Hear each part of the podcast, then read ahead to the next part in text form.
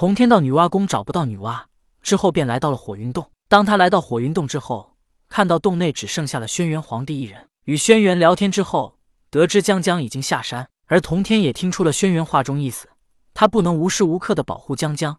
既然如此，那不如大胆放手，让他更快成长，做到自己可以保护自己。之后，同天离开了火云洞，他并不太着急寻找江江了。江江到人间要救死扶伤，而且他也不是修道者，更不会飞行，所以他必然是在大地上。所以，同天也没打算飞行，就这么在人间行走。同天来到人间，人间洪灾泛滥，可同天并没有出手帮忙的想法。说他自私也罢，但他不想牵涉到这些因果。就仿佛普通凡人捏死一只蚂蚁，捏死也就捏死了。可是同天作为圣人，如果他与一个凡人牵涉到因果，那么极有可能与这个凡人相关的一些因果也会与他扯上关系。圣人不是救火队员，不是哪里有火他就要去赶紧灭火。在人间行走，同天见了太多的百姓因为没有吃的而饿死，也见了许多百姓因为疾病而死，还有许多百姓在肆虐的洪水下被淹死。就如普通凡人不会因为一只蚂蚁的死亡而动容。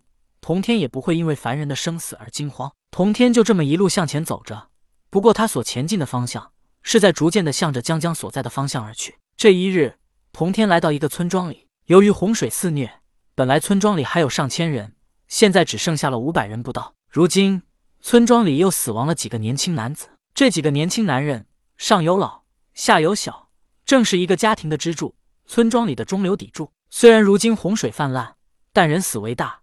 村民还是要为他们办丧事。在如今充满灾难的乱世，如果一个老人死亡，或许村民嘴上说伤心，但暗地里却会高兴，因为少了一个累赘。假如是一个小孩死亡，他们真的很伤心，因为小孩就代表着新生的希望。与老人一天老四一天不同，老人是朝着死亡迈进，而小孩代表着希望与强壮。不过，纵然是小孩死亡，他们在伤心之外，也还要继续生活。但是，一个上有老下有小的年轻男人死亡。这仿佛就像是一个家庭的天塌了一般。村庄里几个年轻男人死亡，村民在给他们办丧事。同天在人间机会不多，也没看过百姓办丧事，所以好奇心之下便留下来观看了一番。同天虽然没有见过百姓们办丧事，但他也有所耳闻。这些百姓在同族中人死亡之后，有的直接丢入水中，有的直接丢到荒无人烟之处，任凭野兽吞噬；还有的便是实行的土葬，埋入大地之中；还有的山葬。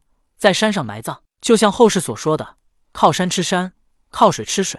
采取水葬的，一般就是那些靠水吃水的百姓。他们认为死亡之后应该回归大海，活着江河，感谢水对他们的馈赠。土葬的，一般就是需要种植庄稼的地方才会采用。同天看着眼前办丧事的场景，一群人围着几个卷着的芦席，有的人跪着，有的人站着，但是在人群的中央，却有一个小胖子，手中握着一对金挠，在不停的拍打着。金挠相击，发出哐哐哐的声音。小刘这边办丧事的时候，都有这个人物的存在，而在他旁边，还有一人在敲着鼓，发出砰砰砰的声音。金挠哐哐哐，鼓是砰砰砰，哐哐哐，砰砰砰，哐哐哐，砰砰砰，仿佛一首和谐的乐章。小胖子猛一下看不出年龄，但是看他表情，又说不出来哪里的舒服或者不舒服，只因为这小胖子看着满眼含泪，但是看起来他却仿佛在一直笑着。对于死者的亲属来说，他们的亲人离世，他们伤心难过。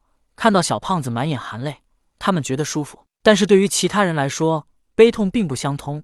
有些人还围在这里看热闹一般，他们看着小胖子的笑容感觉到舒服，因为他们不会为了别人的悲伤而悲伤。但是，不管是悲伤的还是不悲伤的人，他们在小胖子的脸上都会看到小胖子脸上的笑容是那么的真诚。小胖子拍了金挠之后，停止了下来。而他旁边敲鼓的人也停了下来，接着小胖子便高唱起来：“生兮死兮，爱兮恨兮，走兮留兮，一场空兮一场空。”小胖子又接连唱了好几遍之后，终于似乎是丧葬的仪式完成，人们将这些用炉席卷起来的尸体挖坑埋葬，并在旁边树立了一块墓碑。死亡的人终将逝去，而活着的人还要生活。人群四散，所有人都回去了，连同那个和小胖子一起配合敲鼓的人也回去了。所有人都离开之后，独独小胖子没有回去，他就这么静静的坐在这几个新坟前。